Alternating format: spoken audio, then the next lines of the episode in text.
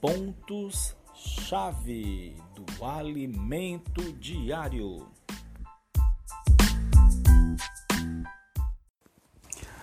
Olá, bem-aventurados, Jesus é o Senhor.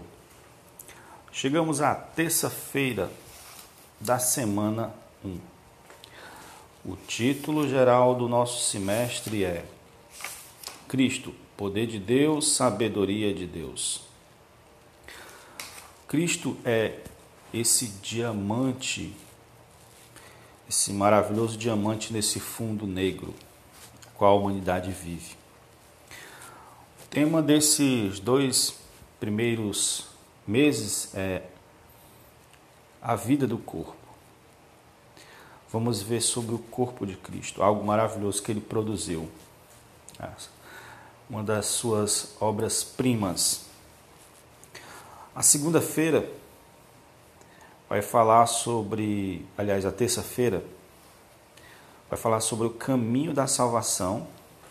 Vamos falar sobre esse caminho da salvação na quarta e até na quinta. Mas a segunda-feira vai falar sobre o processo de justificação. Certo? Depois o processo de santificação, 1 e 2, e no final o processo uh, da glorificação. Senhor Jesus, veja é, como a serpente causou dano à humanidade. Em Romanos, como eu disse, precisamos de Romanos, né? Para mostrar esse Cristo maravilhoso. Ele é o Evangelho. O Evangelho é uma pessoa. Romanos 1, a partir do 21, diz assim: ó, Porquanto, tendo conhecido Deus, não o glorificaram como Deus, nem lhe deram graças, antes se tornaram nulos em seus próprios raciocínios, obscurecidos, obscurecendo-lhe obscurecendo-se-lhes o coração insensato, inculcando-se por sábio, tornaram-se loucos e mudaram a glória de Deus, do Deus incorruptível, em semelhança de imagem de homem corruptível, bem como de aves, quadrúpedes e répteis. Por isso, Deus os entregou, Deus entregou tais homens à imundície pelas concupiscências do seu próprio coração para desonrarem o seu corpo entre si, pois eles mudaram a verdade de Deus em mentira, adorando e servindo a criatura em lugar de Criador, o qual também eternamente, o qual é bendito eternamente. Você vê que o homem infligiu o primeiro mandamento que que é amar a Deus e adorar a Deus acima de todas as coisas, criando outros objetos de adorações, né? Que não são Criador. E Deus abriu mão deles, deixando eles serem levados pelos seus próprios instintos, pelas suas próprias concupiscências. E o 26 continua: Por causa disso, vos entregou Deus a paixões infames, porque até as mulheres mudaram o modo natural de suas relações íntimas por outra, contrária à natureza. Semelhantemente, os homens também deixaram contato natural da mulher e se inflamaram mutuamente em sua sensualidade, cometendo torpeza. Homem com homem recebendo em si mesmo a merecida punição.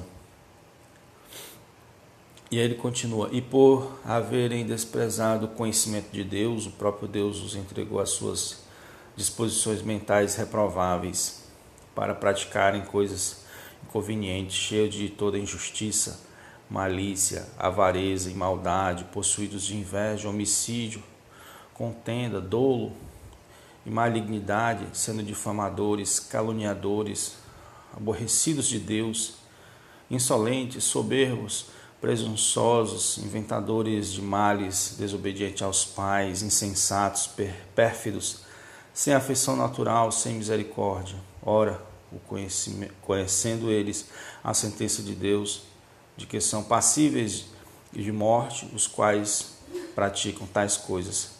Não somente as fazem, mas também aprovam os que assim proferem. Então, repito, como a serpente causou dano à humanidade. E nesse fundo negro aparece Cristo como diamante. A morte entrou na humanidade através de Adão e reinou até Cristo surgir. O pecado gerou a morte.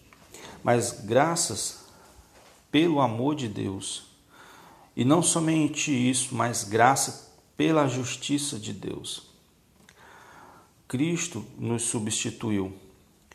Sem derramamento de sangue não há remissão de pecados. Se cremos nisso, nós seremos justificados. Todos os nossos pecados serão perdoados. O homem não tem justiça em si mesmo. Seus atos não podem mudar a sua situação. A lei foi dada ao homem para que o homem tentasse isso e não conseguisse. A base de nossa redenção é a justiça de Deus, um ato justo de Deus, que foi a morte substitutiva de seu filho. Para nós só resta ter fé, não é por obras, é nós somos incapazes disso, mas é somente crer no ato de justiça de Deus. A sua justiça é a base para nós crermos. A justiça dele é a base para tantas coisas. Romanos 10, versículo 13.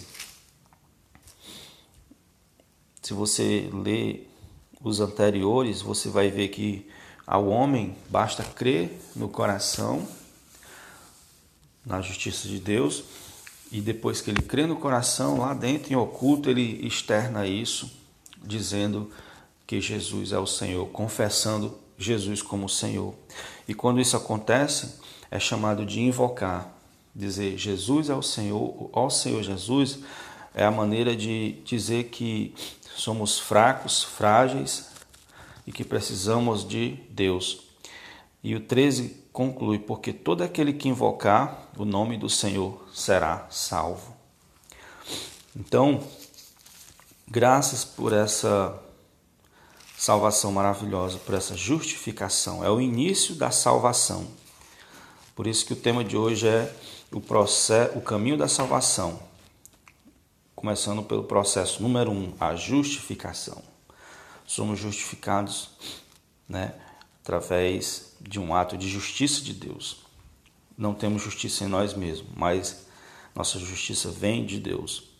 Somos justificados e reconciliados com Deus. Hebreus, lê aqui Hebreus 4, versículo 15 e 16.